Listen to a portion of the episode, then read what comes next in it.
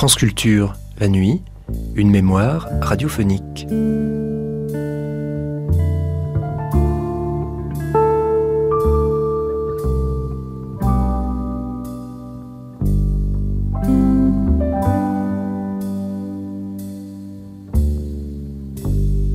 Les nazis utilisaient le préfixe folk à l'excès, le peuple, parce qu'ils voulaient donner l'impression qu'ils servaient le peuple.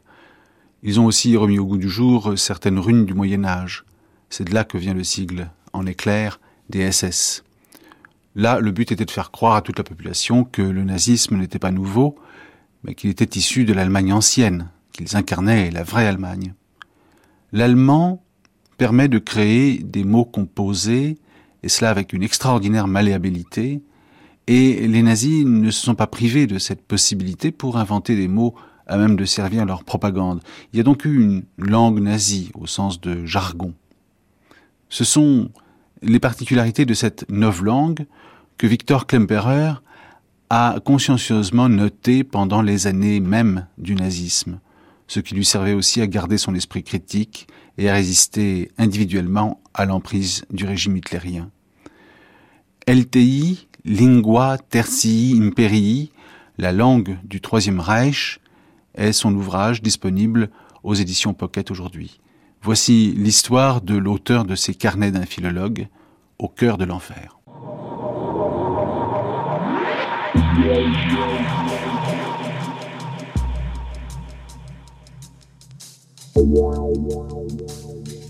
Surpris par la nuit.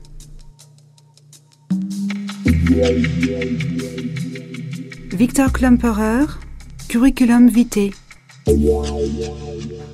Une émission de Christelle Le Polotec et Anne Fleury. Saint-Sylvestre 1938, samedi. J'ai relu hier rapidement le journal de 1938. Le résumé de 1937 prétend que le sommet de la désolation et de l'insupportable était atteint. Et pourtant, comparé à la situation actuelle, cette année-là contient encore tellement de bonnes choses, tellement de liberté. Jusqu'au début du mois de décembre, je pouvais encore me servir de la bibliothèque, et j'ai écrit jusqu'à cette date 100 pages de mon 18e, dont une dizaine de bonnes. Et jusqu'en décembre à peu près, je pouvais encore disposer de la voiture, et nous pouvions nous déplacer. Et puis, de temps en temps, le cinéma, les repas à l'extérieur, c'était quand même bien un petit bout de liberté et de vie, même si c'était assez pitoyable, même si nous avions le sentiment, à juste titre, d'être en captivité. Du début à la fin de l'année, tout est allé de mal en pis. D'abord le triomphe en Autriche, puis fin mai, le départ forcé de Frau Lehmann, puis en septembre, l'espoir déçu d'une guerre salvatrice, et pour finir, le coup décisif. Depuis l'affaire Grunspan, l'enfer mais je me garderai bien d'affirmer prématurément que nous avons déjà atteint le dernier cercle de l'enfer, si tant est que l'incertitude ne soit pas les pires des choses. Et à vrai dire, elle ne l'est pas, car il reste en elle encore un peu d'espoir. Et nous avons encore la retraite et la maison. Mais on commence déjà à toucher aux retraites. Et j'ai déjà dû donner au service de liquidation des biens juifs toutes les indications concernant la maison. Le calme relatif des dernières semaines ne doit pas nous tromper. Dans quelques mois, ce sera notre fin ou la leur.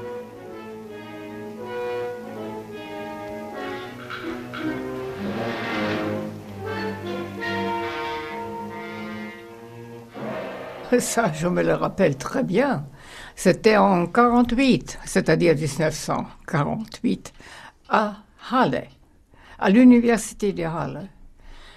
L'université, euh, à ce moment-là, n'avait pas de professeurs. Évidemment, c'était après la guerre. Euh, alors, les, anciens professeurs n'étaient plus là, ou ils étaient tombés euh, pendant la guerre, ou il, était émigré, ou je ne sais quoi. En tout cas, il n'y avait personne, excepté cette petite assistante que vous voyez devant vous, Madame Chaubert.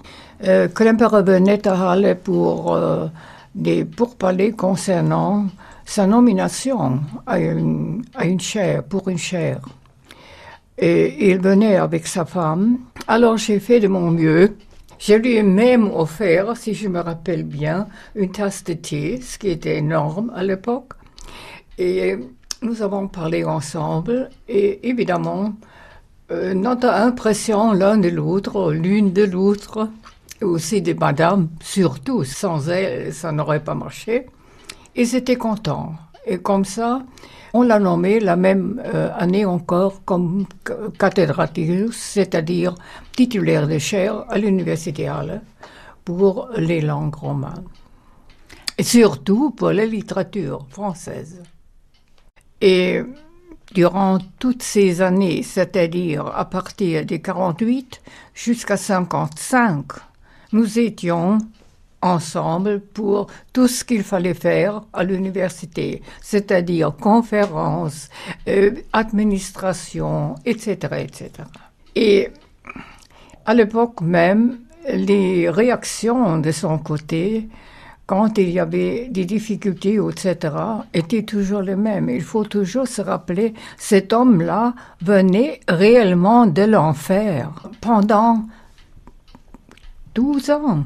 Il avait attendu ce moment de pouvoir recommencer pas seulement la vie, mais surtout aussi son travail. Et ça, c'est l'essentiel, parce que cet homme était enthousiasmé par le travail. C'était un travailleur euh, jour et nuit.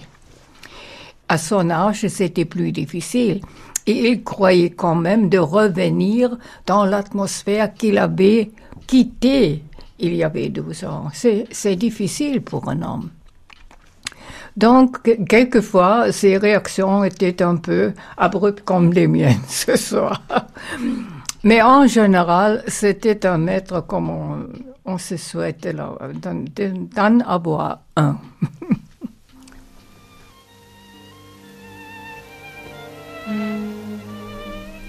Victor Klemperer Cousin du chef d'orchestre Otto Klemperer et auteur de la LTI, la langue du Troisième Reich, est l'un des rares juifs de Dresde à avoir échappé à la déportation.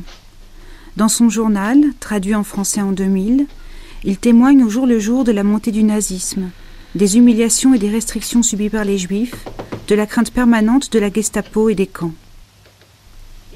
Il y mêle à la description du quotidien des analyses sur la langue et la situation politique, il y parle de ses travaux en cours, de ses mauvaises pensées, et surtout de la peur qu'il exorcise en observant minutieusement le monde qui l'entoure. Protégé dans un premier temps par son mariage avec Eva, une Allemande protestante, il est peu à peu dépossédé de son poste de professeur, de sa voiture, de sa maison, puis soumis au travail forcé. En 1940, ils doivent tous deux emménager dans une Judenhaus, où se regroupaient les juifs de la ville. Il échappera aux dernières vagues de déportation grâce au bombardement de Dresde, le 13 février 1945, au cours duquel il s'enfuira pour un long périple au sein d'une Allemagne dévastée. Professeur bourgeois sauvé par l'armée rouge, Victor Klemperer fera le choix, dès l'après-guerre, de rester en territoire d'occupation soviétique, puis en RDA. Ses journaux, qu'il a tenus tout au long de sa vie jusqu'à sa mort en 1961, sont un témoignage de première main sur la vie quotidienne d'un juif à l'époque nazie, mais aussi une réflexion inédite sur le passage d'un régime dictatorial à un autre et sur la réalité du totalitarisme.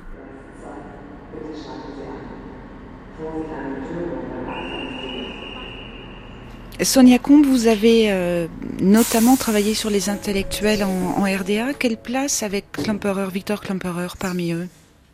Alors Victor Klemperer, il faisait partie de ces intellectuels allemands euh, qui avaient choisi la RDA et, dont la RDA avait précisément besoin pour euh, légitimer son existence et la poursuite d'une vie intellectuelle dans cette deuxième Allemagne. Alors on peut le, comparer de ce point de vue à Ernst Bloch, qui rentrait donc, qui a quitté les États-Unis et qui est euh, rentré euh, en Allemagne et qui a choisi l'Allemagne de l'Est, ou à Brecht, bien évidemment, et, à d'autres. Enfin, il avait choisi la RDA pour des raisons idéologiques, mais très vite, dans son journal de, de RDA, on se rend compte qu'il y a une, distance de plus en plus grande qui, qui se fait jour. Oui, on a l'impression d'une personnalité un peu clivée, c'est-à-dire que dans son journal, euh, il dit ce qu'il pense du régime, et à l'extérieur, il est conformiste apparemment. Mais je ne crois pas que Klemperer, qu'on puisse dire que Klemperer avait choisi la RDA pour des raisons idéologiques au sens d'engagement politique. Euh, Klemperer est un, est un rescapé. Euh, Klemperer a été sauvé par l'armée rouge. Il n'y a pas d'autre mot. Hein.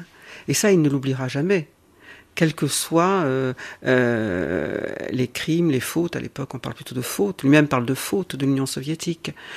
Il y a, y a, ça d'une part. Et puis d'autre part, Klemperer est un, est un intellectuel allemand euh, plus allemand que les, Allemands. C'est-à-dire que c'est quelqu'un qui est très attaché à ses titres euh, de docteur, de, philologue, à tous ces titres universitaires. Et euh, la RDA lui redonne sa chair à Dresde. Et ça, je crois que c'est la plus grande blessure euh, de Klemperer, ça a été qu'on lui ait retiré en 1935, à la suite de, des lois raciales, qu'on lui ait retiré sa chair. Et là, la RDA la lui rend, et en plus, elle lui rend cette germanité à laquelle il n'a jamais renoncé. Et à partir de là, il est prêt à passer certains compromis. Et puis c'est un homme qui en veut à l'Allemagne de l'Ouest. La RDA, c'est pas le paradis, mais c'est quand même mieux que l'autre Allemagne. Et il est très sensible à toutes les traces, les résurgences d'antisémitisme. Et en RDA, il se trouve que dans le petit peuple, entre guillemets, euh, il y a beaucoup de manifestations de cet antisémitisme viscéral. Et Klemperer les note, toujours. Mais il sait que, à l'Ouest, c'est pire encore, parce que d'anciens nazis sont au gouvernement. Et c'est vrai. C'était vrai. Donc, de ce point de vue-là, il avait, on peut parfaitement le comprendre. Les, ceux qui dirigeaient la RDA pour la plupart, pour 90% d'entre eux, ils sortaient des camps, ils sortaient de l'Union soviétique, où ils étaient réfugiés, ou de l'exil. En tous les cas, ils n'avaient pas de sang sur les mains.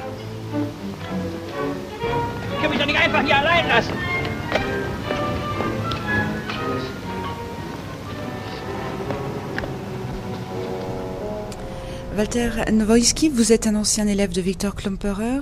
Que saviez-vous de lui quand vous l'avez rencontré pour la première fois? Als 16-jähriger Lehrling. Je savais déjà beaucoup de choses. À l'âge de 16 ans, lorsque j'étais encore apprenti, j'ai acheté un livre paru en 1947. Je l'ai acheté en 1948 à l'âge de 16 ans et donc je l'ai lu à l'époque. C'était LTI, Lingua Tertii Imperii, la langue du Troisième Reich. Anhand dieses Buches habe ich, haben wir, meine Generation, beim Lesen feststellen können, pour moi-même et pour ma génération entière, en lisant ce livre, nous avons pris conscience du fait que comme nous avions vécu toute notre enfance sous le régime nazi, nous avions appris et intériorisé tout un vocabulaire d'une manière passive et que nous l'avions répété sans avoir conscience de tout ce qu'il signifiait.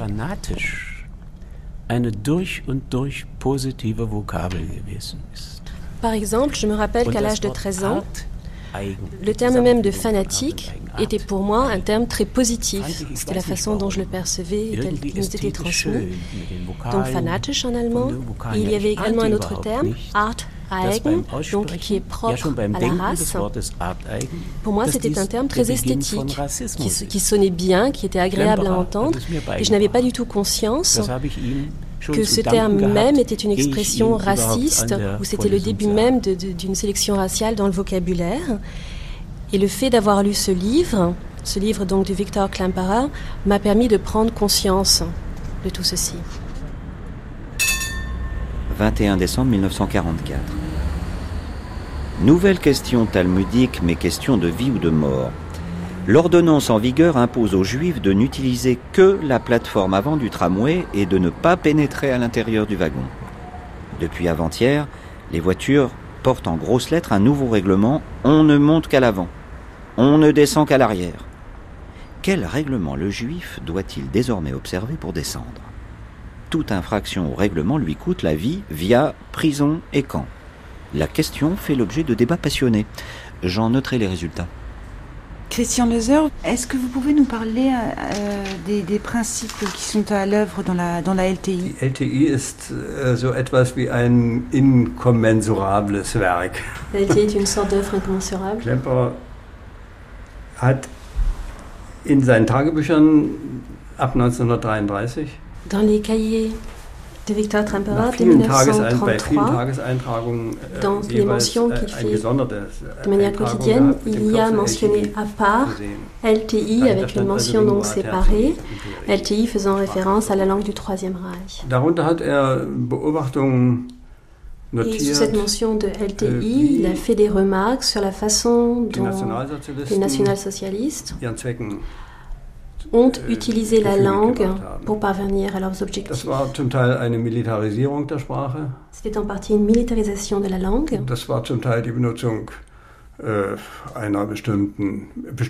C'était également l'utilisation de certains termes issus de, de, la langue du sport, la langue des boxeurs par exemple, des courses automobiles, certains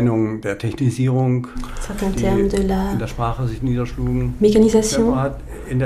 LTI dann festgestellt, dass die Nationalsozialisten wenig Et dans ses remarques qu'il a fait sous le terme de LTI, Victor Klampara a noté que les nazis en fait avaient inventé peu de termes, mais qu'ils avaient repris certains termes précis, qu'ils avaient répétés et répétés et répétés jusqu'à ce que ceci entre et soit limité à un sens bien précis et qu'il soit enregistré comme tel dans les têtes des gens. Victor Klemperer était convaincu que la langue même mettait à jour ces phénomènes. Das heißt, äh, die Menschenfeindlichkeit, die Brutalität des Nationalsozialismus Victor Klemperer était convaincu que la brutalité, que le mépris de la personne humaine qui caractérisait les nazis était visible et, et reconnaissable dans la langue même qu'ils employaient. Et sous cette mention LTI, il a étudié l'utilisation de la langue dans les différents domaines, que ce soit dans le langage quotidien, dans le langage scientifique, dans le langage politique. Äh, à la fin de 1944, lorsque Victor Klemperer a vu que la défaite était proche, il s'est posé la question de savoir comment est-ce que toutes ces notes äh, qu'il avait prises à part sous le terme de LTI, comment est-ce qu'il pourrait travailler sur ces notes, ce qu'il pourrait en faire? en 1946, après mûre réflexion, Victor Klemperer a réalisé que la publication de ces cahiers que ce soit leur publication complète ou leur version abrégée, ne serait plus possible car c'était problématique pour différentes raisons. Tout d'abord, car les cahiers faisaient référence à des personnes qui étaient encore vivantes, mais également parce que les opinions mentionnées dans ces cahiers ne correspondaient plus à l'opinion publique. C'est pourquoi il a décidé de publier la LTI avec son sous-titre Note d'un phonologue. À savoir un mélange d'extraits de ces cahiers et des réflexions, des comptes rendus sur les événements de cette époque sur la base donc, de ces cahiers. es ist eine Reihe, einer ganzen Reihe von Kapiteln, die diesen sprachlichen Erscheinungen, diesen, diesen Et toute une série de chapitres consacrés à la langue du Troisième Reich, avec une approche systématique d'un point de vue philologique, mais également avec des exemples, avec des extraits.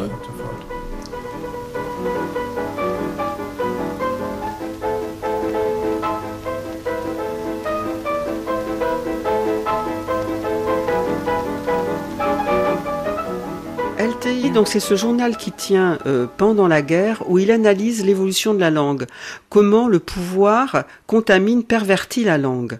C'est un philologue. Hein. Et il fait une étude qui est remarquable parce qu'unique euh, sur la, façon dont au jour le jour le langage se modifie. Cette étude, dès la fin de la guerre, on lui propose de la publier, d'en publier des extraits. Et ça, c'est lié à la politique culturelle des soviétiques, qui est une politique entre 45 et 49, euh, lorsque l'Allemagne est occupée par les autorités soviétiques, c'est une politique menée de façon très intelligente euh, par les responsables soviétiques en poste à Berlin.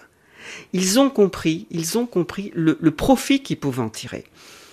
La plupart d'entre eux, il faut le dire, hein, la plupart des officiers euh, soviétiques à Berlin à l'époque étaient eux-mêmes d'origine juive et des gens cultivés, venant de familles cultivées c'est quand même très symptomatique que les premiers films qui ont été tournés dans la zone d'occupation soviétique, ça a été Die Mörder sind unter uns, les, les, assassins sont parmi nous, de Staudge. Ça, ce sont les autorités soviétiques qui ont permis que ces films soient faits, qui ont même encouragé que ces films soient faits. Donc à ce moment-là, on publie LTI. Après, on n'a plus tellement besoin de ça, et surtout à partir du moment où, ce n'est plus la zone d'occupation soviétique et que la politique culturelle passe aux mains des Allemands de l'Est, d'anciens membres du KPD, euh, on préfère oublier cette euh, période-là, y compris euh, cette étude très novatrice, encore une fois, de Klemperer sur la langue. Une des raisons évidentes de cet oubli, c'est certainement cette manière que Klemperer a d'analyser la langue et de faire d'ailleurs assez rapidement des similitudes entre la LTI, la langue du Troisième Reich, et la, ce qu'il appelle la LQI, la langue du Quatrième Reich, c'est-à-dire la, la, langue euh, soviétique, en tout cas la langue parlée par les, le gouvernement de, de RDA. C'est ça, oui. Il n'arrête pas d'analyser la langue. À partir du moment où il a commencé à le faire euh, sous le nazisme, il va continuer à le faire. C'est intéressant parce que Klemperer était un spécialiste de Montesquieu, de la littérature française. Euh, finalement, bon, je crois pas que sur Montesquieu il ait dit des choses extraordinaires. En revanche, là où il restera dans l'histoire, c'est pour son, analyse de la langue nazie. Et ensuite, cette poursuite de l'analyse. Alors là, il faudrait que quelqu'un s'y mette, s'y colle, c'est-à-dire prenne toutes les, les, les cahiers, son journal qui a été écrit jusqu'à sa mort, pour sortir toutes ces, analogies qu'il fait entre langue du Troisième Reich et langue du Quatrième Reich. Le Quatrième Reich étant bien évidemment la langue là pervertie par le, par le, le communisme, enfin ce communisme-là. En tant que Führer, il est à la fois fier de ne pas se soucier de la prétendue culture d'autrefois, et fier du savoir qu'il a acquis par lui-même.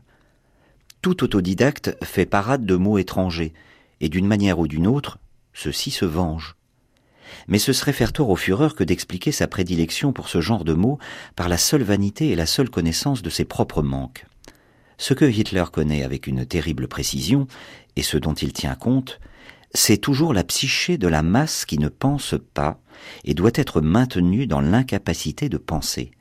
Le mot étranger impressionne. Il impressionne d'autant plus qu'il est moins compris. N'étant pas compris, il déconcerte et anesthésie. Il couvre la pensée.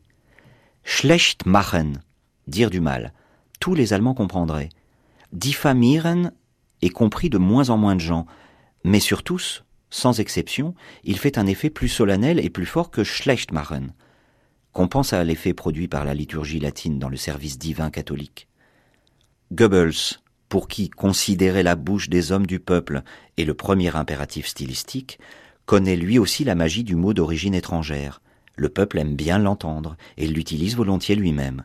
Et il l'attend dans la bouche de son docteur. LTI. Qu'est-ce qui vous a le plus marqué, vous, quand vous avez découvert la LTI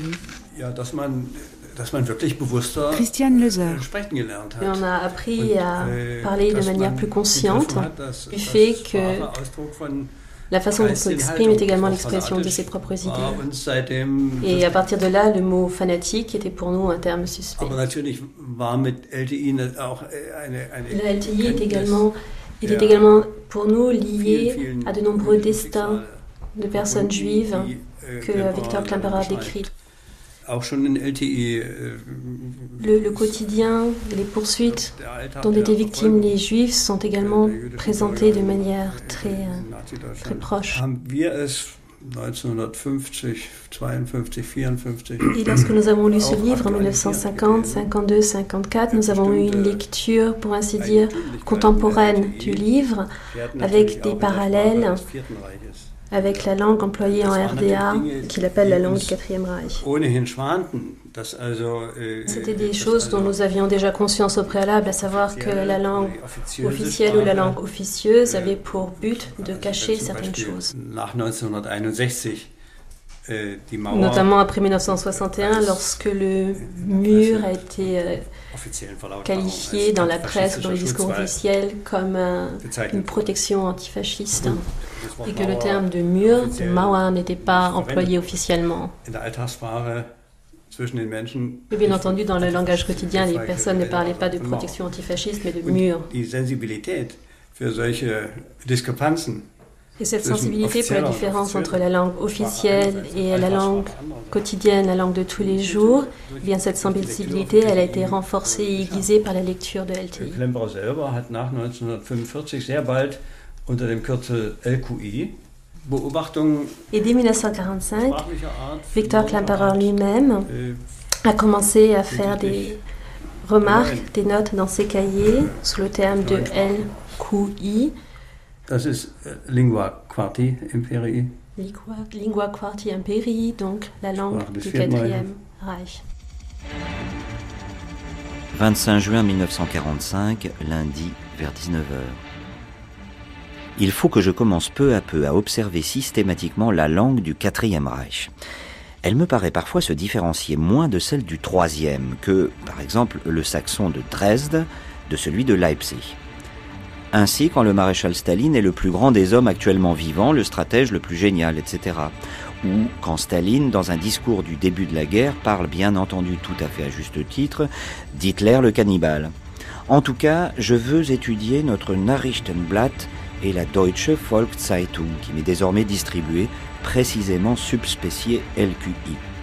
Je le veux, mais pour l'instant la dysenterie et les circonstances sont encore plus puissantes que ma volonté, car il me manque toute force et littéralement toute forme de repos et possibilité de concentration.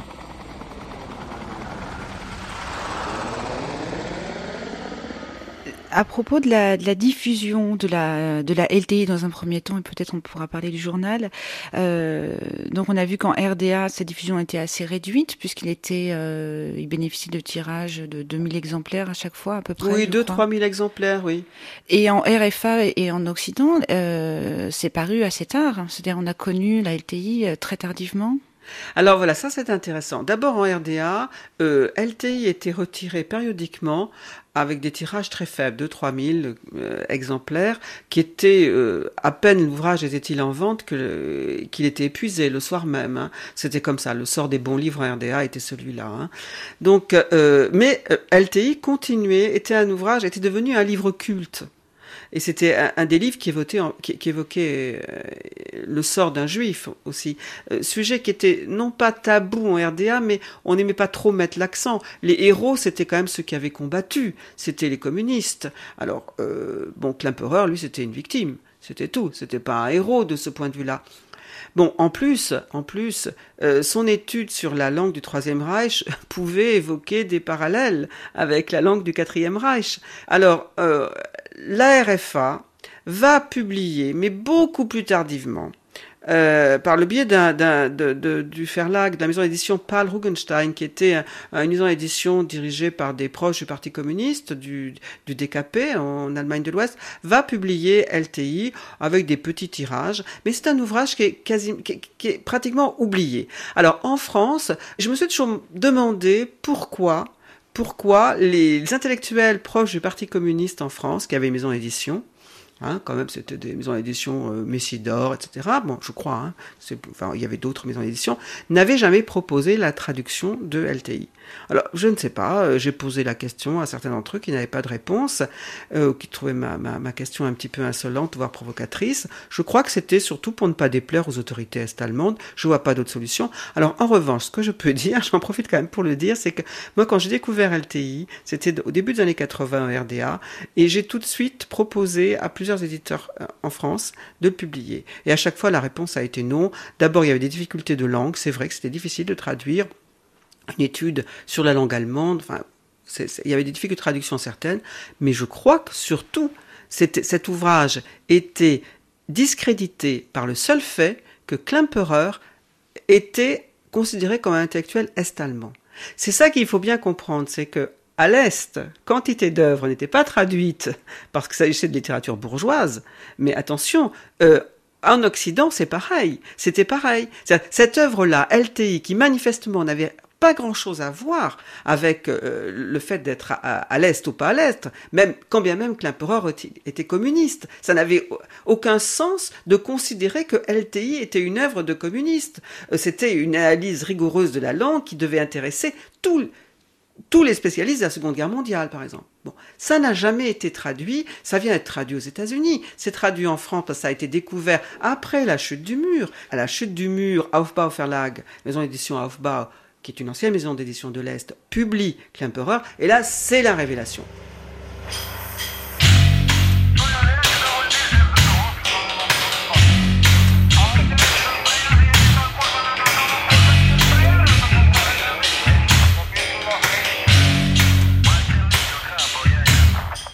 2 juin 1942. Nouvelles ordonnances in Iudeos. Le garrot se resserre de plus en plus. Ils inventent constamment de nouvelles mesures pour nous briser lentement. Qu'est-ce qu'il y a pu en avoir ces dernières années, des grandes et des petites? Et le petit coup d'épingle fait parfois beaucoup plus mal que le grand coup de massue. J'énumère ces ordonnances. 1. Obligation de rester chez soi après 8 ou 9 heures du soir, contrôle. 2 chassé de notre propre maison. 3. Interdiction d'écouter la radio, interdiction d'utiliser le téléphone. 4. Interdiction d'aller au théâtre, au cinéma, au concert, au musée. 5. Interdiction de s'abonner à des journaux ou d'en acheter. 6. Interdiction d'utiliser tout moyen de transport, en trois phases. Petit A, autobus interdit, seule la plateforme avant du tramway autorisée. Petit B, Interdiction de tout déplacement excepté pour aller au travail. Petit c. Obligation d'aller au travail à pied pour autant qu'on n'habite pas à plus de 7 km du lieu de travail ou qu'on ne soit pas malade. Mais il faut se battre durement pour obtenir un certificat de maladie. Naturellement, interdiction de prendre un taxi. 7. Interdiction d'acheter des denrées rares. 8. Interdiction d'acheter des cigares ou tout autre article pour fumeurs. 9. Interdiction d'acheter des fleurs. 10. Retrait de la carte de lait. 11. Interdiction d'aller chez le coiffeur. 12. On ne peut faire appel à un artisan, quel que soit son métier, qu'après en avoir fait la demande écrite auprès de la communauté. 13. Obligation de remettre aux autorités les machines à écrire. 14. Les fourrures et les couvertures en laine. 15.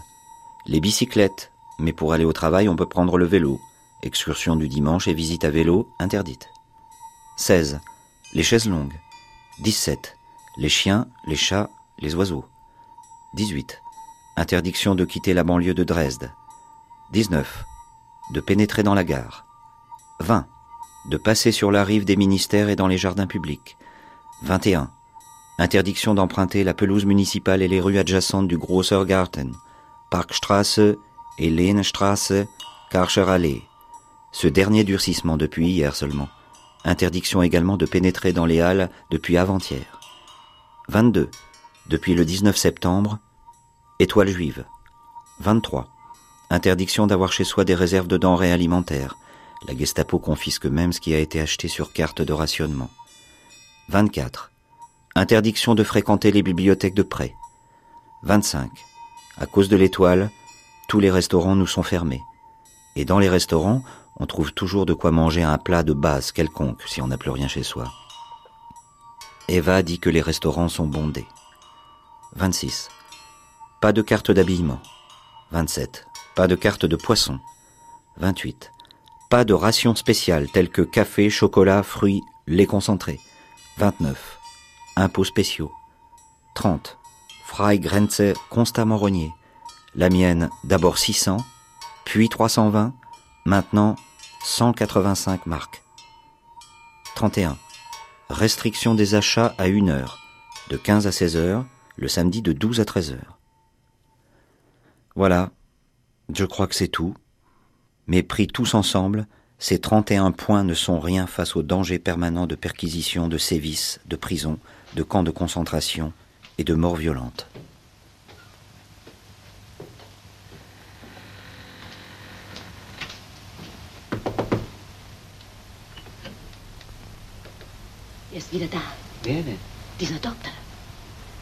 Donc Ghislain Ricardi, vous, vous traduisez depuis plusieurs années Victor Klemperer, les, journaux de Victor Klemperer. Vous êtes dans un rapport euh, intime avec cet auteur. Est-ce que vous pouvez nous parler de son rapport à l'écriture? C'est quasiment de la graphomanie. Graphomanie, je, ne dirais pas graphomanie. Mais Klemperer avait une habitude d'écriture, effectivement. Il a écrit pendant 64 ans, peut-être même plus. Enfin, il a écrit tous les jours, dans toutes les euh, positions, dans toutes les circonstances possibles et imaginables. Euh, c'était sa discipline, c'était son exercice quotidien. Et je pense que c'est au début des années 40 qu'il va commencer à concevoir son écriture comme un acte de témoignage de résistance. Euh, le titre de son, de son, de son premier euh, tome, Ich will euh, Zeugnis ablegen bis zum letzten. Hein, je, je, veux porter témoignage jusqu'au bout. On, on, se rend compte euh, effectivement dans le, dans le journal qu'il est extrêmement conscient de ce qui se passe. Je pense euh, notamment à la solution finale. Et dès 1942, il, il, sait ce qui se passe. Euh, il en est conscient très tôt, effectivement, oui. Euh, alors qu'il est dans une situation de, de, réclusion, de séquestration, on pourrait dire, enfin, euh, coupé donc euh, de, de toute source d'information. Mm. Il a perdu son travail depuis longtemps, il, euh, il, a perdu le droit de travailler dans, dans, les bibliothèques, de même pénétrer dans les bibliothèques, de, donc d'emprunter des livres, de, de, lire les journaux, d'avoir une radio, de, je sais pas, d'aller au cinéma etc. Euh, son, champ de, vie euh, se réduit de plus en plus. Malgré tout, par, recoupement, par, euh, par, les questions qu'il s'est posées aux gens qu'il rencontre, il arrive à déduire un, certain nombre de, choses, à comprendre qu'il y a quelque chose qui se passe qui est enfin, qui dépasse euh, euh, l'entendement. Pour revenir à la famille, on, on voit dans le, le, journal de guerre qu'elle a complètement explosé avec l'arrivée de Hitler au pouvoir. Euh, nombre d'entre eux ont, ont, émigré aux États-Unis notamment. Victor Klemperer, lui, a, a, dû ou voulu rester en Allemagne.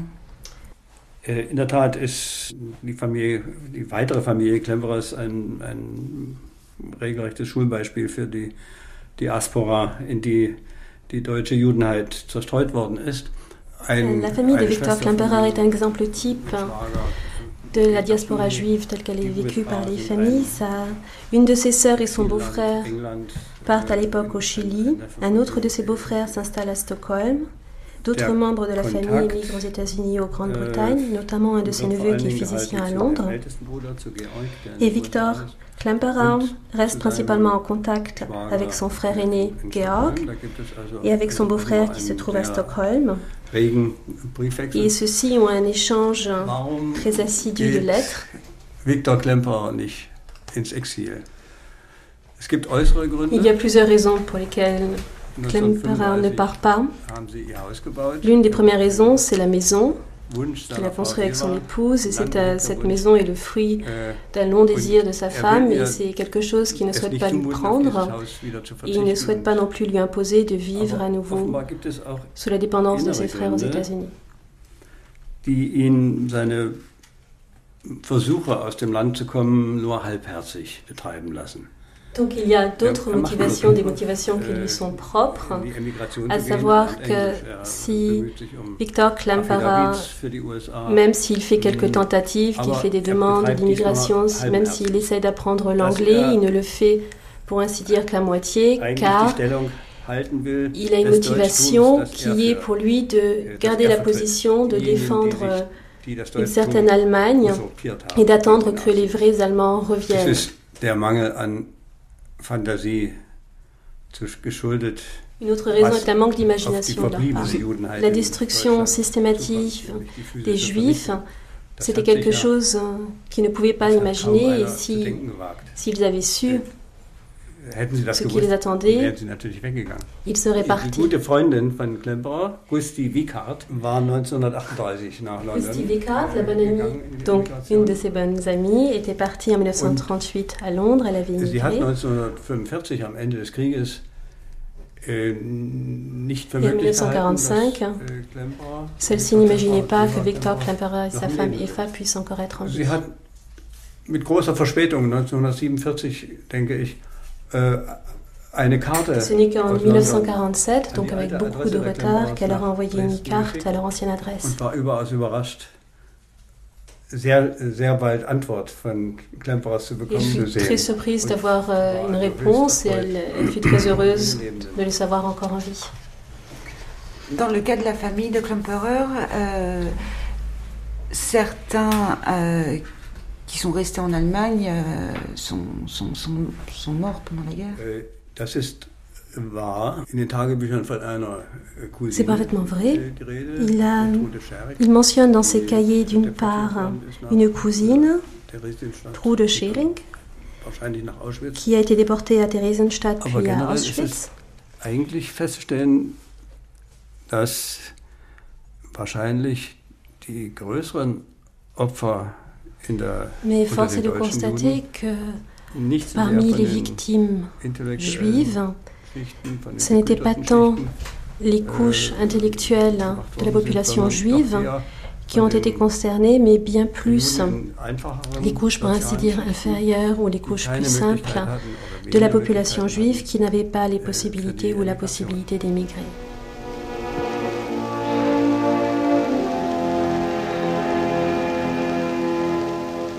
Samedi 5 octobre 1935. Dans la soirée de ces deux jours, les trois Isakovitz ont été d'abord nos invités pour le café, puis nous avons nous-mêmes été reçus chez eux pour le dîner, hélas à charge de revanche, et cela le jour du Nouvel An juif. Il s'est avéré que les Isakovitz sont plus orthodoxes que nous ne l'avions pensé. Isakovitz est rentré du temple. Ça fait 30 ans que je n'ai plus entendu ce mot. La tête couverte, il a lu un passage de la Torah. Moi aussi j'ai eu droit à un chapeau. Les chandelles brûlaient. J'ai trouvé ça très pénible. Quel est donc mon camp? Celui du peuple juif, décrète Hitler. Mais moi, j'ai le sentiment que le peuple juif reconnu par les Isakovitz est une comédie, et je ne suis rien d'autre qu'un Allemand ou un Européen allemand. Klemperer, il ne faut pas en faire un antisioniste comme certains l'ont fait. Klemperer, il est asioniste. Il est agnostique par rapport à la question juive. Mais il y a une chose de certaine, c'est qu'on ne peut pas déceler en lui quoi que ce soit qui ressemble à la, célèbre haine de soi, la Selbsthass qu'on aime bien voir partout, euh, nulle part. On ne peut pas dire donc qu'il renonce au fait d'être juif, mais simplement pour lui, ce qui est fondamental, c'est qu'il est allemand. C'est tout. Alors le fait d'être juif, encore une fois, euh, c'est vrai, on lui, on lui reproche sa, sa, conversion. Ben oui, bien sûr. Il s'est converti très tôt, bien avant, bien avant la, la Deuxième Guerre mondiale. Mais oui, mais c'est la seule chose. C'est un fils de rabbin euh, qui, en plus, qui est un carriériste. Enfin, un carriériste, entendez-moi. Hein. C'est quelqu'un qui veut faire carrière. Voilà. Bon, pour faire carrière en Allemagne, à ce moment-là, ben, écoutez, vous changez votre, vous changez de religion et à ce, à, après, vous pourrez postuler et avoir un poste à l'université. C'est une des raisons, à votre avis, de sa conversion? Je crois qu'il est dans la surassimilation. Euh, Klemperer, c'est un, c'est un, un, pur produit de cette euh, symbiose judéo-allemande euh, fantasmée, je crois.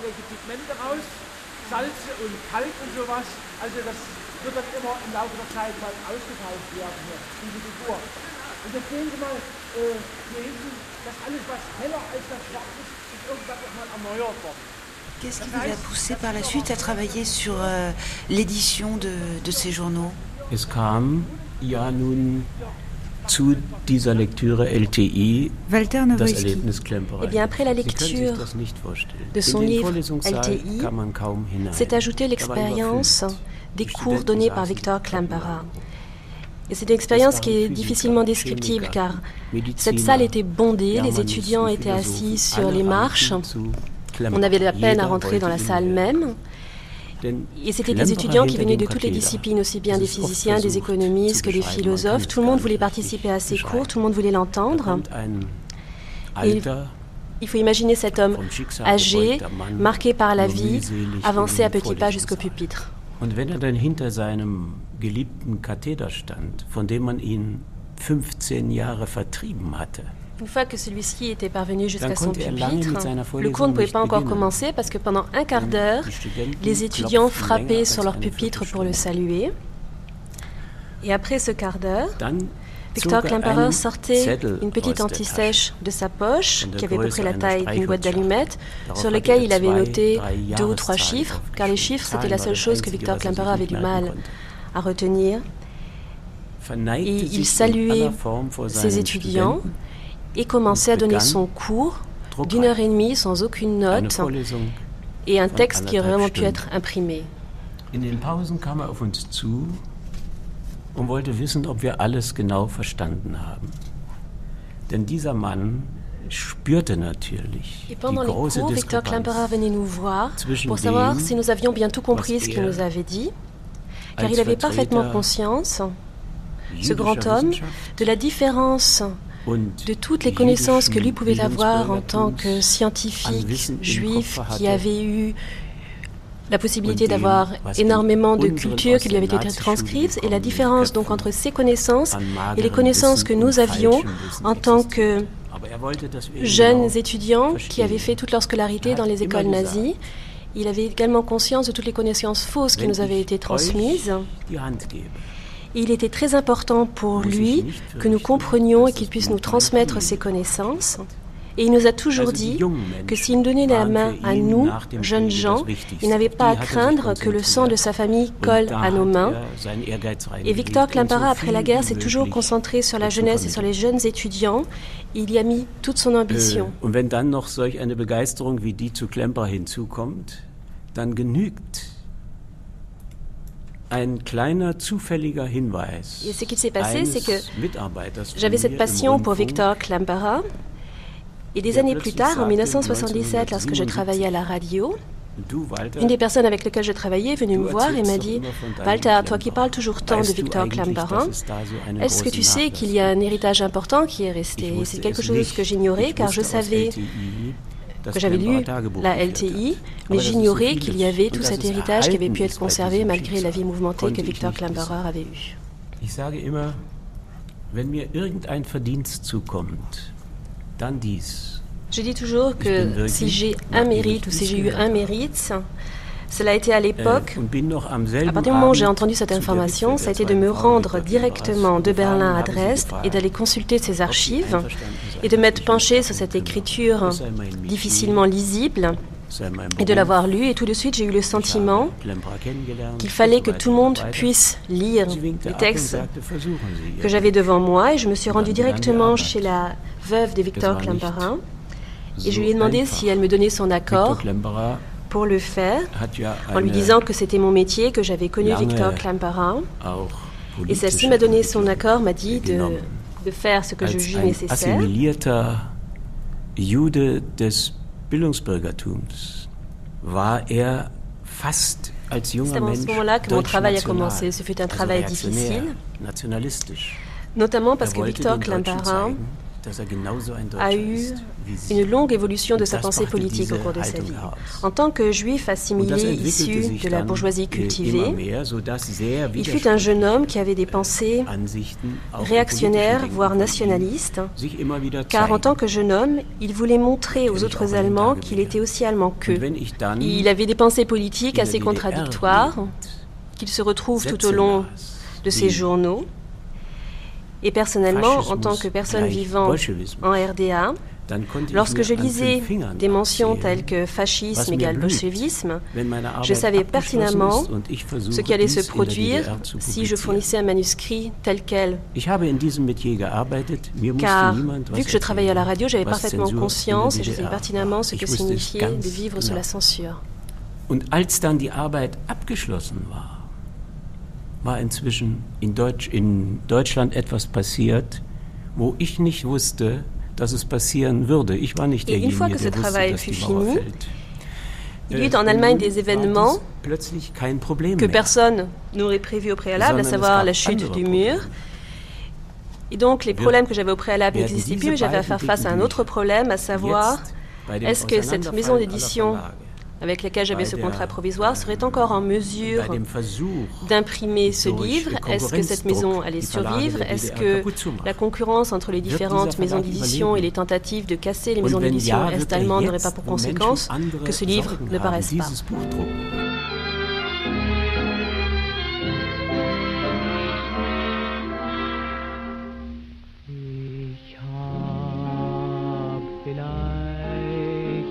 11 juin 1942, jeudi après-midi. Après un moment de désolation, aggravation permanente de la situation.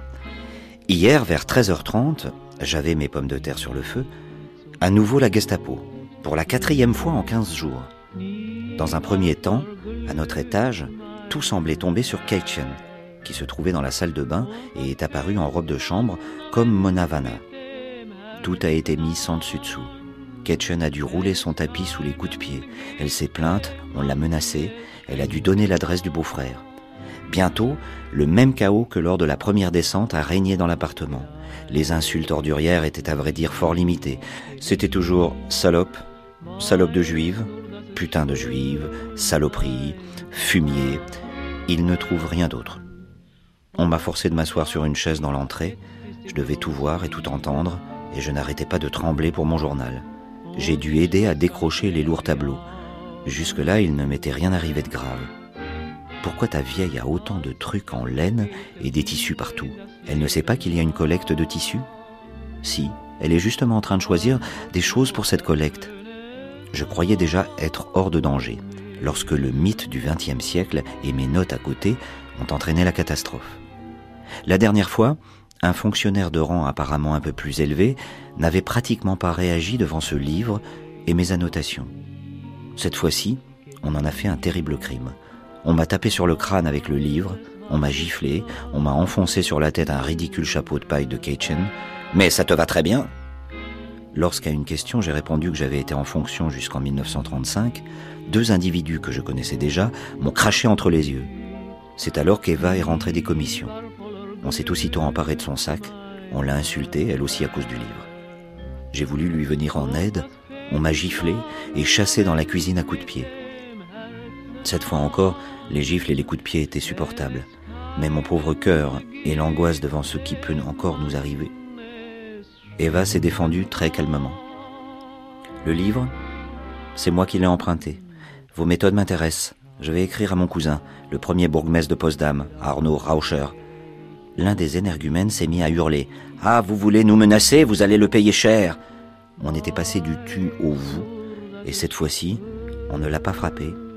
On s'est contenté de cracher sur elle. Une seule fois, un tout petit peu.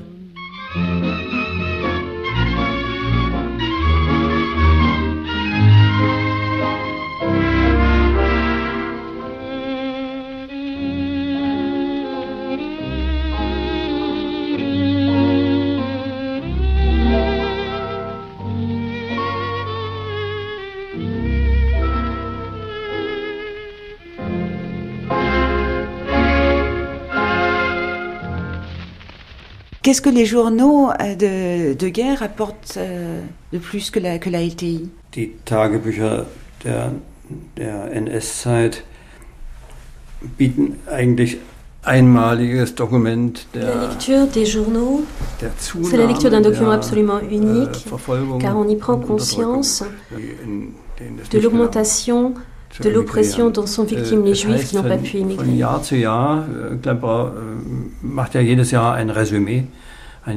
Tous les ans, dans ses cahiers, Victor Klemperer fait un résumé de l'année.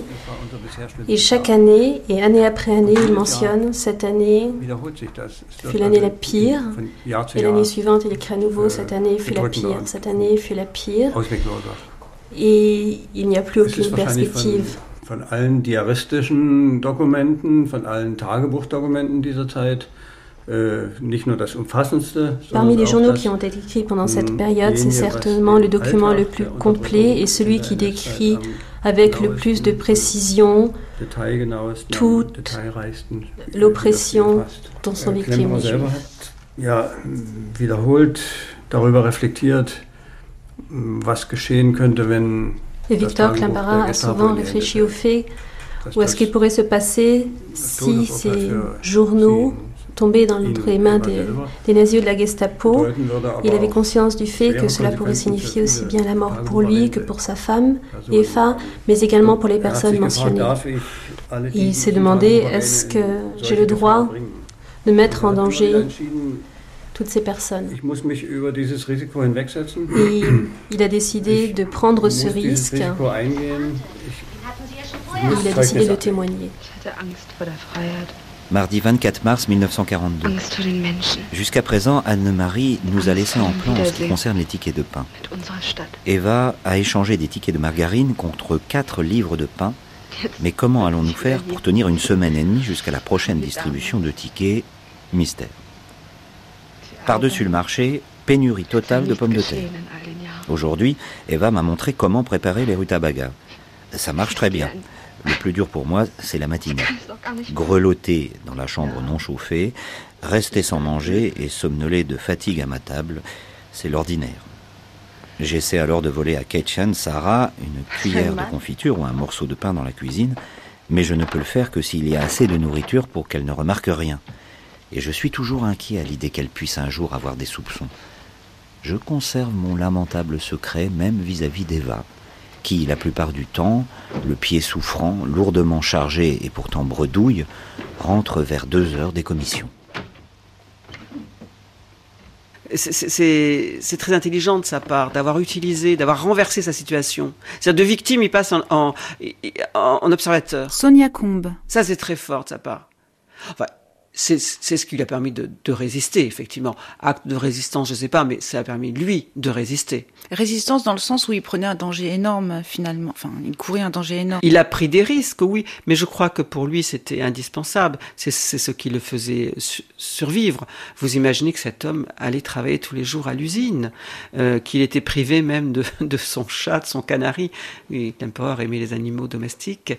Euh, il habitait une maison de juifs, il supportait pas. Il habitait une maison de juifs avec des gens qui pouvaient être euh, parfaitement stupides. C'est pas parce qu'ils étaient juifs qu'ils étaient plus intelligents. Il en souffrait de cette euh, proximité euh, avec des gens un peu primitifs. C'était c'était un, un, personnage qui quand même se n'était pas proche du peuple, faut bien le dire, l'empereur. Mm. En même temps, c'est amusant parce que il dit dans LTI, dans, dans il, il, dit que de temps en temps, euh, il a des signes de sympathie, qui lui viennent euh, de gens dans la rue.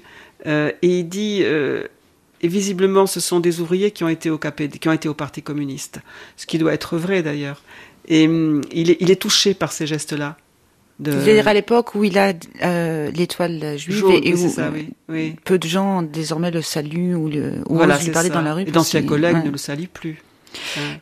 J'ai l'impression qu'il y a aussi ce, ça permet de, mettre également la peur, en tout cas de ne pas tomber dans une peur panique. Je crois qu'il y a un, exemple très très banal euh, avec les, les tickets de rationnement. Il raconte un exemple très précis où euh, de temps en temps les commerçants rendent la monnaie sur les tickets juifs avec des petits tickets où le J, donc de juif, n'est pas mmh. marqué. Et euh, une des voisines est paniquée à l'idée d'avoir ces tickets-là parce que si un juif, euh, si on retrouve un juif avec des tickets de rationnement non juif, il peut être envoyé en camp. Et il raconte ça, on a l'impression qu'il le raconte d'une manière un peu ironique comme ça pour ne pas lui-même céder à cette panique. Euh... Oui, vous avez raison. Ça, c'est vraisemblablement, oui. Oui. 20 août 1942. Ces derniers mois, il m'a été donné d'apprendre en de nombreuses occasions que c'est depuis Ezra qu'existe la religion juive proprement dite, la loi, les centaines de prescriptions qui lient le juif à sa religion à toute heure du jour, dans la moindre de ses actions qui le rappellent à Dieu. La Gestapo est comme Ezra. J'aimerais une bonne fois dresser l'emploi du temps du quotidien sans événement extraordinaire comme un assassinat ou un suicide ou une perquisition. Au réveil, vont-ils venir aujourd'hui? Il y a des jours dangereux et des jours non dangereux. Le vendredi, par exemple, est un jour très dangereux. Il renifle déjà les commissions du dimanche. Au moment de la toilette, de la douche, du rasage, que faire du savon s'il débarque maintenant? Puis, petit déjeuner. Tout sortir des cachettes, tout remettre dans les cachettes. Puis, privation du cigare. Peur en fumant une pipe de feuilles de roncier. Ça ne conduit pas directement en prison, mais ça donne quand même droit à une bonne volée de coups privation du journal, puis coup de sonnette de la factrice. Est-ce la factrice ou bien eux? Et la factrice, elle apporte quoi? Puis les heures de travail. Mon journal est un danger de mort. Un livre de la bibliothèque de près signifie une volée de coups. Les manuscrits sont déchirés. Toutes les quelques minutes, une voiture passe. Ce sont eux? À chaque fois, bon à la fenêtre. La fenêtre de la cuisine donne sur le devant, le cabinet de travail sur l'arrière. Il y a toujours quelqu'un qui sonne, au moins une fois dans la matinée, une fois dans l'après-midi. Ce sont eux, puis les commissions. On les soupçonne dans chaque voiture, sur chaque vélo, en chaque piéton. J'ai bien souvent été insulté. Je me rends compte que je viens de tenir ma serviette sous mon bras gauche. L'étoile a peut-être été masquée, quelqu'un m'a peut-être dénoncé. Mais pendant les commissions, en tant qu'époux d'un mariage mixte, je n'ai pas autant à craindre que les autres. Vers 9 heures du soir, plus apaisé. Maintenant, il ne reste plus que le policier du contrôle. Lui est poli, il n'est pas de la Gestapo. Au moment d'aller au lit, dernière pensée. Je dors le plus souvent sans rêver. Je vais donc avoir le calme jusqu'à demain matin. Mais dernièrement, j'ai tout de même bien rêvé que j'allais être pendu dans une cellule de prison. Tout jeune homme, j'ai eu des rêves d'exécution. Depuis, plus jamais. À l'époque, c'était certainement la puberté. Aujourd'hui, c'est la Gestapo. Also es kommt die Bombennacht, er sitzt im, zusammen mit anderen äh, im Peter Keller Jakob. des äh, Judenhauses in diesem in so einem Luftschutzkeller und er wird getrennt von seiner Frau, die Bomben fallen auch dort. Vient donc la nuit du bombardement de Dresde. Dans la première in partie de la, de la nuit, Victor Klemperer est avec son épouse dans une cave, genau. dans un abri antiaérien. Er, Et ensuite, er au cours de la nuit, il est séparé äh, de son er épouse, qu'il retrouve le lendemain matin. alles brennt. Und seine Frau Eva äh, trennt ihm diesen Stern ab. Das ist für ihn äh, Sa femme lui arrache cette étoile car. Lui n'avait vraiment pas du tout l'esprit pratique, il était vraiment pas manuel. Donc c'est son épouse qui lui retire cette étoile jaune. Er Il avait toutes les incompétences d'un macho bourgeois. C'est mon avis.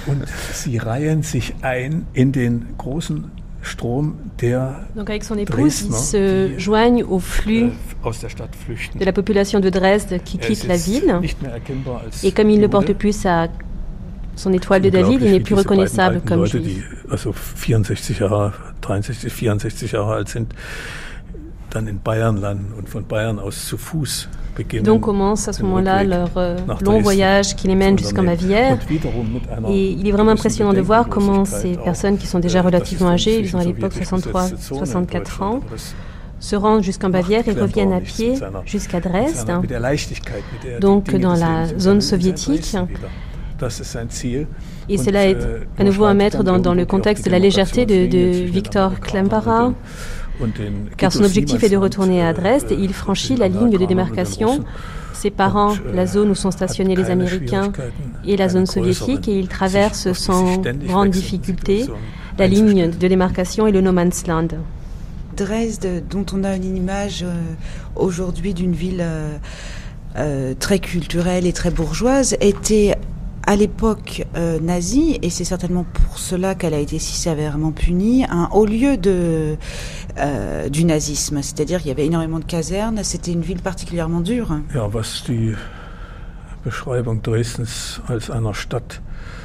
In der auch der Nazigeist zu Hause war, betrifft, das ist sehr kompliziert in der ganzen Struktur der deutschen Gesellschaft gewesen 1933. En ce qui concerne Äh, das Dresde, Bürgertum, ein großer Teil des Bürgertums. faut voir que dès den Nazismus 1933, getragen. Er wäre nicht la bourgeoisie a littéralement porté äh, le die nazisme.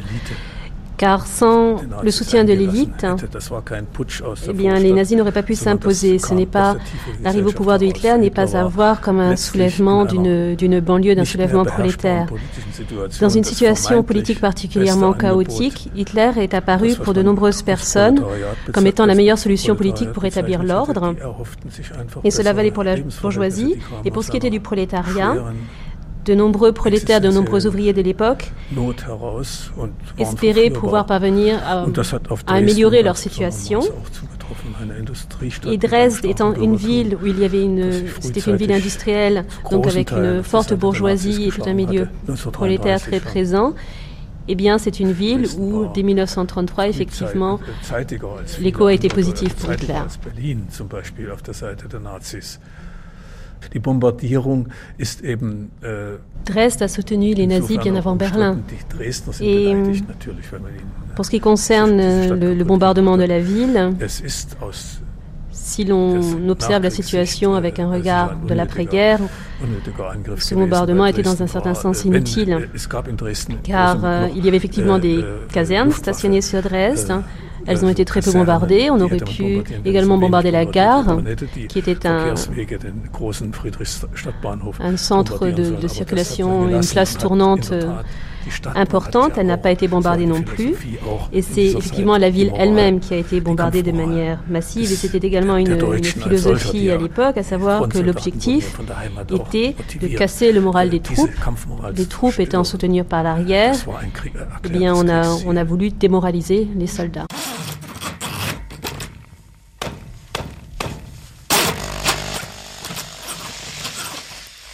13 février 1945. Je ne sais quelle tour rougeoyée d'un rouge sombre. Le grand immeuble avec sa petite tour sur la Pirnaischer Platz semblait sur le point de s'effondrer.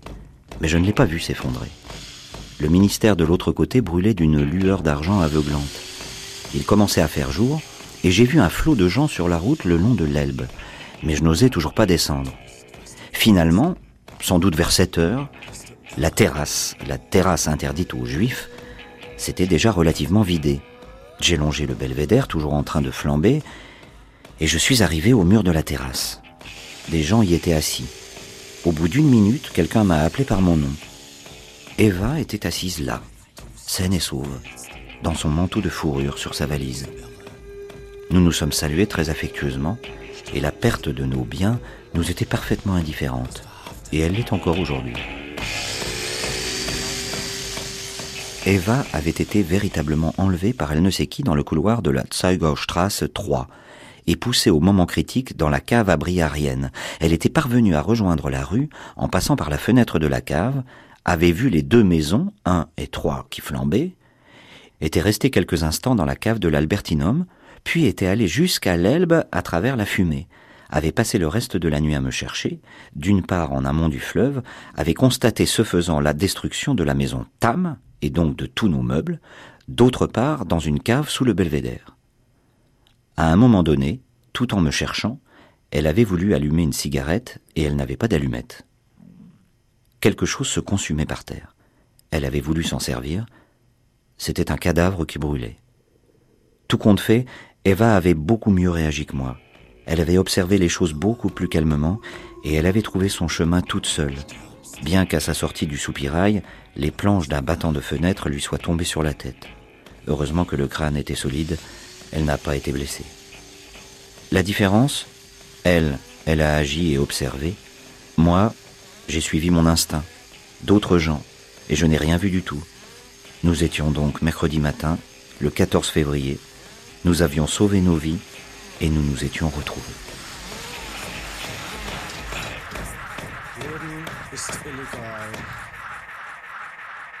Als ich dann einstieg in die Mitherausgabe der, oder in die Herausgabe der Tagebücher 1918 Christian bis 32, das war also 1996, kannte ich also schon die Vorgeschichte. Donc lorsque j'ai commencé à travailler au cahier de 1918 à 1932, je connaissais déjà la période précédente de la vie de Victor Klemperer, qui allait donc de son enfance à 1918, car c'était la période qui était recouverte Curriculum Vitae. Nach diesem enormen Erfolg, die Tagebücher 1933 bis 45. Et donc suite au succès très important qu'avaient connu ces cahiers de 1933-1945, je connaissais pour ainsi dire 60 ans de la vie de Victor Klemperer. Donc c'était une, une excellente approche pour ensuite se pencher sur sa vie familiale. Ja, es ist ja höchst charakteristisch, dass Klemperer geprägt worden ist für sein Leben dadurch, dass er der Jüngste war. En premier énormément marqué Victor Klemperer, c'est le fait qu'il était le petit dernier d'une famille. Il avait sept ou huit frères et sœurs.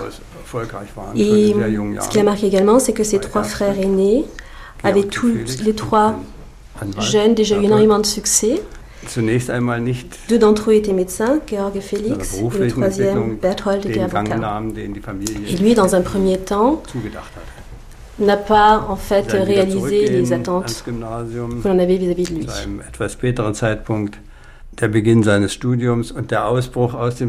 Le fait qu'il ait quitté le lycée pour faire un apprentissage dans un premier temps et le fait qu'il soit revenu après, le fait qu'il commence des études puis qu'il les interrompt et qu'en fait il continue après à travailler comme journaliste, toutes ces ruptures sont à voir comme des tentatives de libération vis-à-vis de la pression qu'il ressentait par rapport au succès de ses frères.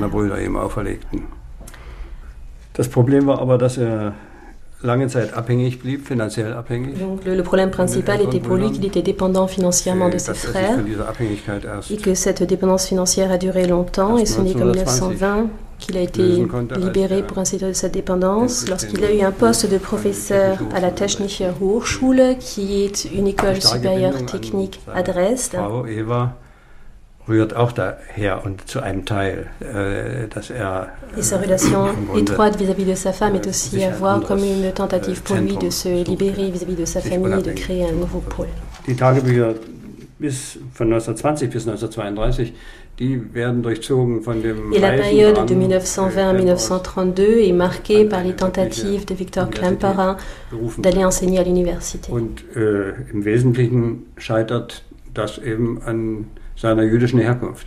Et la principale raison de son échec pour pouvoir enseigner à l'université est due à ses origines juives, car à l'époque l'antisémitisme se développe de plus en plus et il écrit que notamment certaines universités ont déjà trois professeurs juifs, sans dit qu'ils n'en prendront pas un supplémentaire, ou que d'entrée ils refusent d'avoir des professeurs juifs dans leur université. Äh, vom Faschismus 1945 für ihn äh, eine Befreiung äh, aus La libération du fascisme en 1945 est pour lui la libération d'une pression qu'il avait commence à subir dès 1920, car en 1945, pour lui, c'est enfin la possibilité donc d'être libéré et de pouvoir aller enseigner à l'université. Il enseigne à Greifswald, à Halle et à Berlin. Il peut enfin être professeur à l'université et avoir des étudiants à l'université. Liebe kann nicht Sünde sein, auch wenn sie es wäre, so wär's mir egal. Liebe will ich sündige mal, als ohne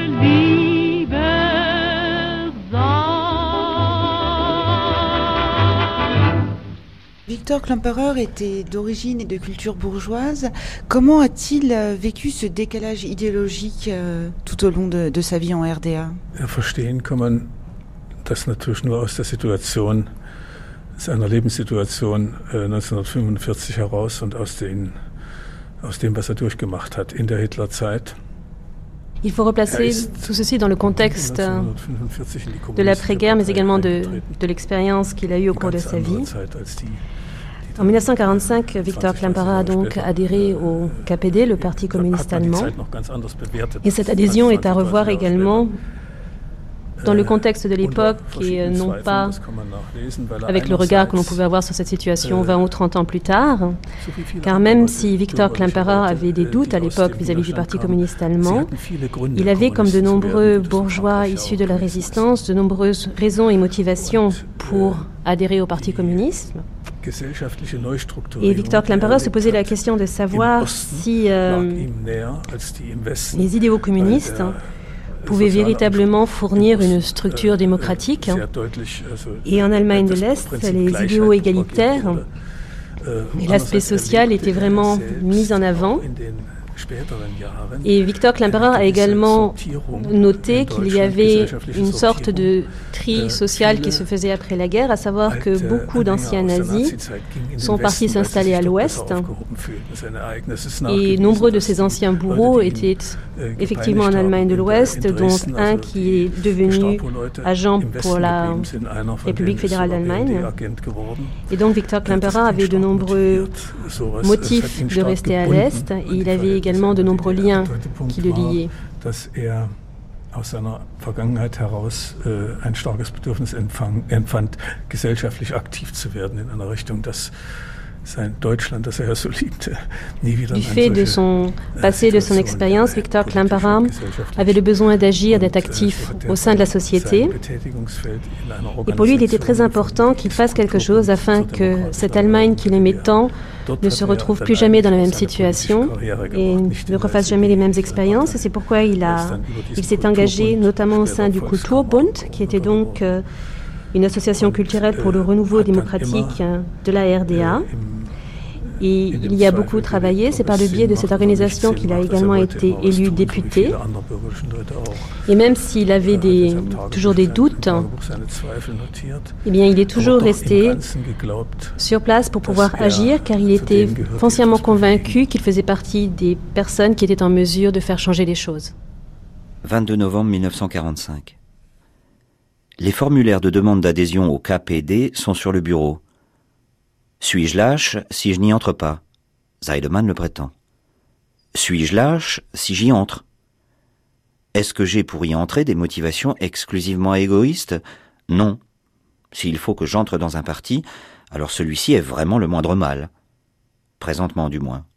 Lui seul pousse réellement à la mise hors circuit radicale des nazis mais il institue une nouvelle absence de liberté à la place de l'ancienne. Mais pour l'instant, c'est impossible à éviter. Mais peut-être que personnellement, je mise sur le mauvais cheval? Je ne trouve pas tout à fait incompréhensible ce que tant d'anciens du parti nazi disent. Surtout ne plus entrer dans un parti. S'être fait avoir une fois suffit. Mais il me faut sans doute maintenant afficher la couleur. Eva penche pour l'entrée, et moi, je suis à dire vrai résolument pour mais cela m'apparaît comme une comédie. Camarade Klemperer. Camarade de qui Aber das kann man nicht. Ich war Hauptmann Brückner? Hauptmann? Wieso Hauptmann? Erinnern Sie sich noch? Erinnern? Ach, Menschenskind. Ich denke so oft an die goldenen Tage der Freiheit im grauen Rock. Gehen Sie. Was haben Sie? Nichts. Gar nichts. Ich habe plötzlich wie verwandelt. Merkwürdig. Bin ich denn?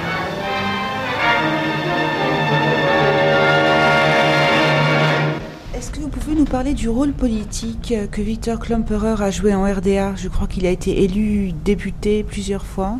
Äh, Viktor Klemperer hat sich unter, unmittelbar nach dem Krieg äh, politisch sehr engagiert.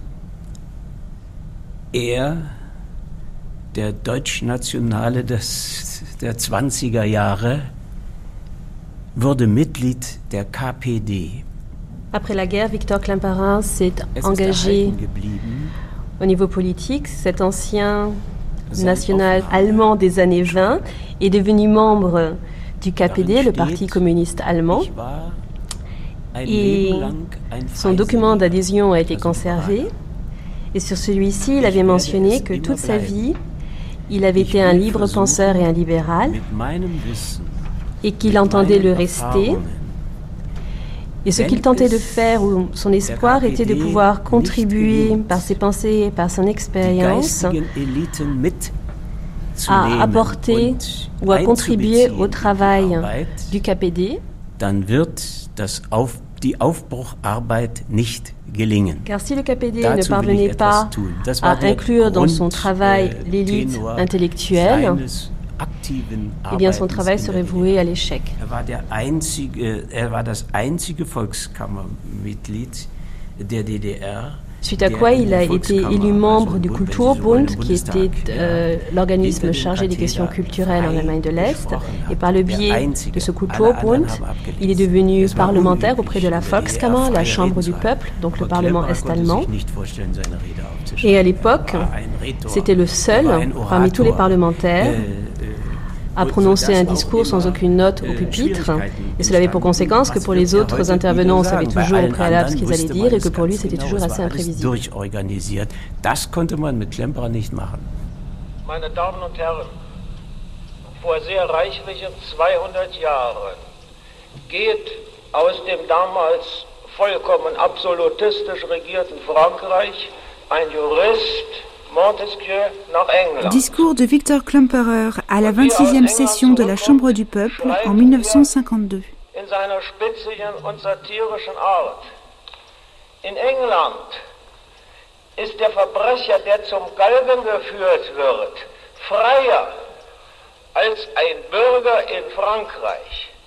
Denn der Verbrecher steht unter demokratischem Gesetz. Pour euh, revenir à la RDA, vous avez travaillé avec lui tout au long de sa carrière universitaire.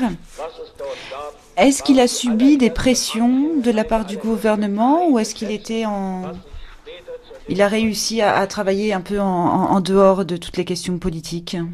Il n'a pas eu de pression en RDA. Mhm. Pourquoi? En tant qu'intellectuel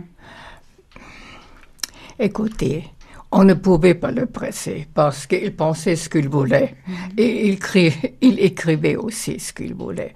Ah, et, je ne me rappelle pas une seule chose qui lui aurait nuit directement. Je ne me rappelle pas. Je crois que vers les dernières années, il était plutôt déçu parce que il y avait quand même beaucoup de bêtises qui n'étaient pas nécessaires. Et ça le soulevait toujours et s'emportait dans ces cas. Mais nous, il savait aussi qu'il ne pouvait à lui seul ou même avec d'autres changer les, choses fondamentales parce qu'une telle évolution plus ou moins révolutionnaire historique, ça entraîne toujours aussi des conséquences que l'on ne peut pas prévoir. Et pourtant, à aucun moment, il n'a eu l'envie d'aller en Allemagne de l'Ouest. Au contraire. Mais je vous en prie, qu'est-ce qu'il voulait y faire? Qu'est-ce qu'il voulait y faire?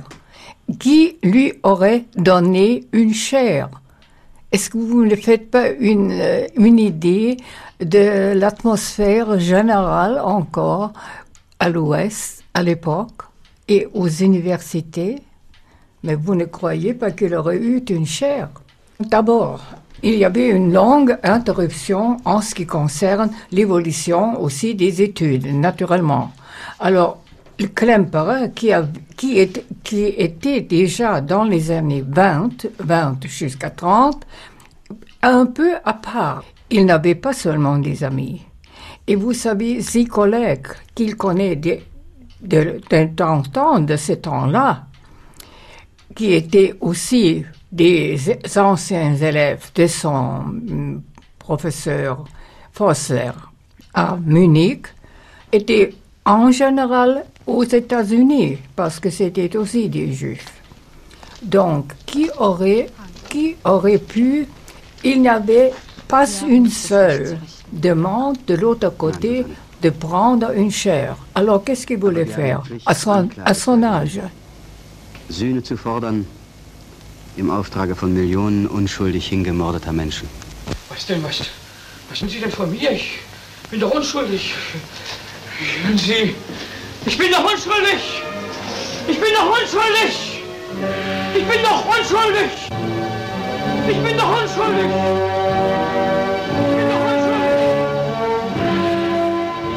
Vous continuez euh, aujourd'hui à, travailler sur Victor Klemperer. Je crois que vous vous intéressez également au, sort des, anciens bourreaux, entre guillemets, euh, des anciens nazis de, Dresde.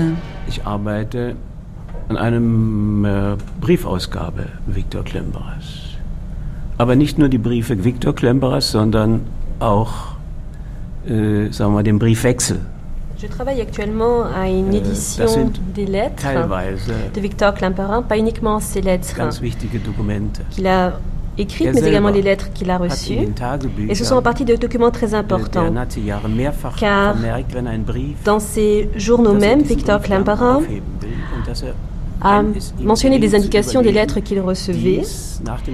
il avait également mentionné qu'il envisageait de publier ses lettres après la guerre s'il parvenait à les sauver, car cela montrait que même des personnes pleines de bonnes intentions, telles que son frère Georg ou que son beau-frère Sussman qui était en Suède, n'étaient pas en mesure d'imaginer la vie qu'il menait. Il lui posait des questions qui pour lui étaient impossibles à répondre, telles que est-ce que tu as assez à manger Est-ce qu'on peut faire des choses pour toi? Car s'il avait répondu franchement à ces questions, il aurait été arrêté dès le lendemain par la Gestapo. Donc il y a encore ces, lettres qu'il échange avec sa maison d'édition, avec laquelle il était encore en contact en 1933.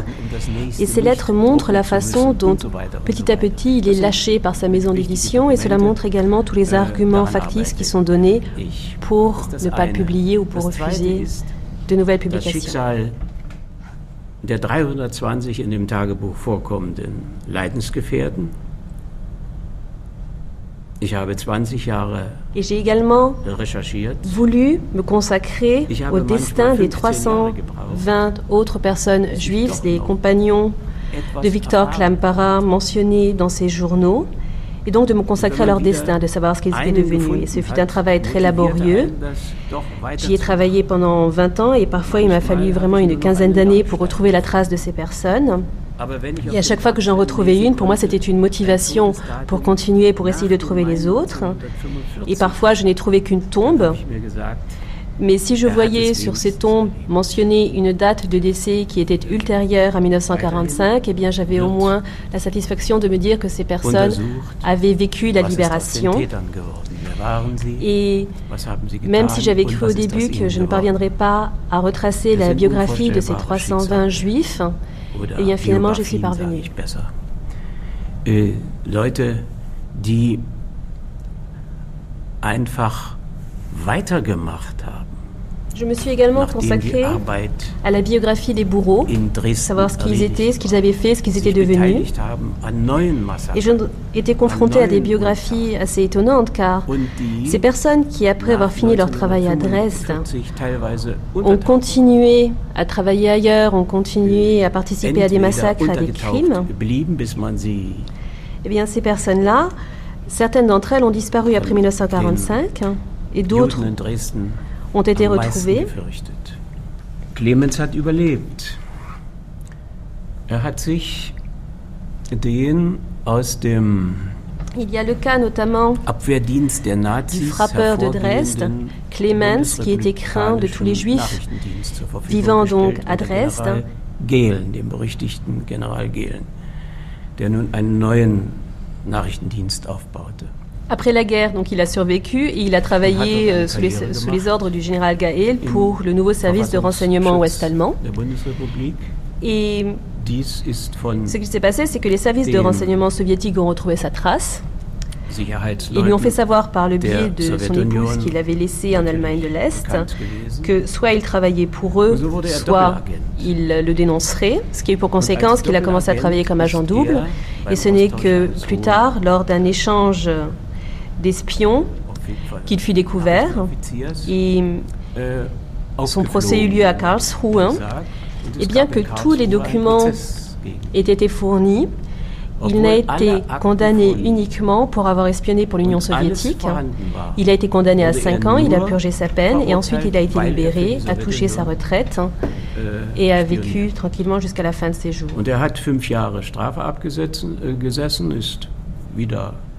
Entlassen worden und hat noch viele Jahre bei guter Rente gelebt.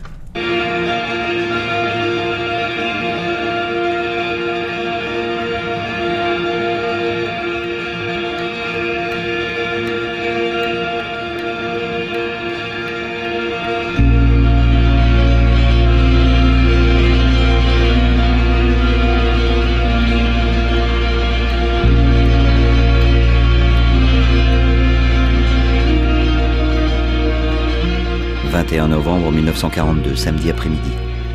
Frau Ziegler nous a offert une magnifique robe de chambre, presque neuve, de son mari décédé. La première robe de chambre de ma vie. Ce vêtement mou, sénile, prud'homesque et par principe parfaitement contraire à mes goûts. Mais ce matin, lorsque de 4h30 à 6h j'ai fait la lecture à Eva, toujours le singe blanc, il m'a rendu de fiers services et j'ai appris à l'aimer, sans doute durablement accepter de tels cadeaux est aujourd'hui chose fort courante. Car tout ce que les expulsés ne donnent pas ici ou là est dérobé par la Gestapo, même s'ils reçoivent éventuellement la contre-valeur nominale sur leur compte bloqué, comme moi j'ai reçu 40 marques pour ma machine à écrire. Et porter des choses héritées d'occasion est aujourd'hui le sort commun. Combien de choses de ce genre ai-je déjà sur le dos ou sur la tête? Un chapeau de John Neumann, mis encore de côté pour les jours où il fera meilleur, une veste d'intérieur de la même provenance, une paire de chaussures de Paul Kreidel, des chaussettes d'Ernst Kreidel et Feu Herzigler, des pantalons d'un inconnu du magasin d'habillement de la communauté, trois chemises de la même source, une chemise de Hazelbars de Dulchen tombée au front. Aujourd'hui, Eva a rapporté un livre précieux, extrêmement lourd, confié à ses bons soins par Frau Aronade. Napoléon, 1812-1912, texte de Ségur, une cinquantaine de très belles reproductions de tableaux. La bibliothèque de livres hérités ou confiés aux bons soins devient de plus en plus riche et bigarrée. Chaque évacué tente de laisser quelque chose. Mais celui qui en hérite aujourd'hui est l'évacué ou l'assassiné de demain.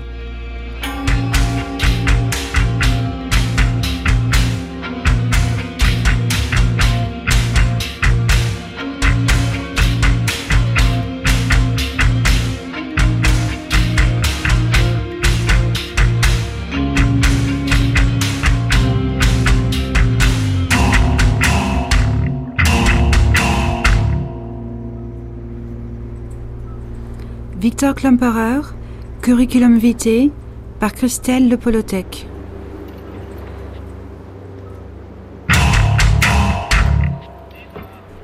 Avec Rita Schober, Ghislain Riccardi, Andrea Petruschke, Peter Jacobs, Walter Nowoyski, Christian Lezer et Sonia Combe.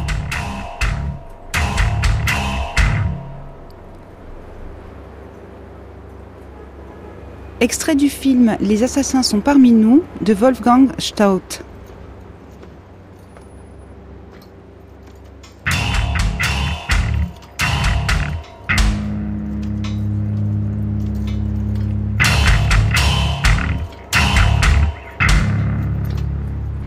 Coordination Marianne Chassor.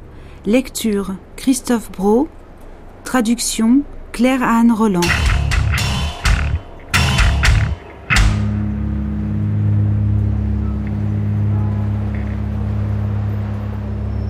Prise de son Éric Gérard, Julien Bourdet et Pierre Garing.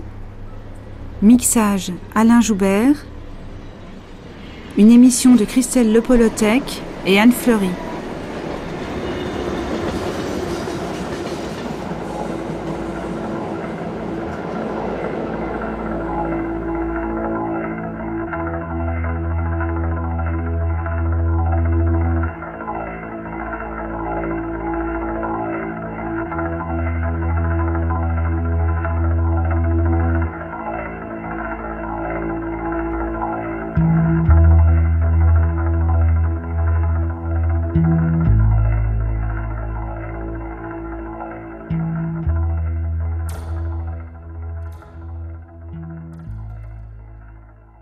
C'était une émission diffusée la première fois le 22 novembre 2005.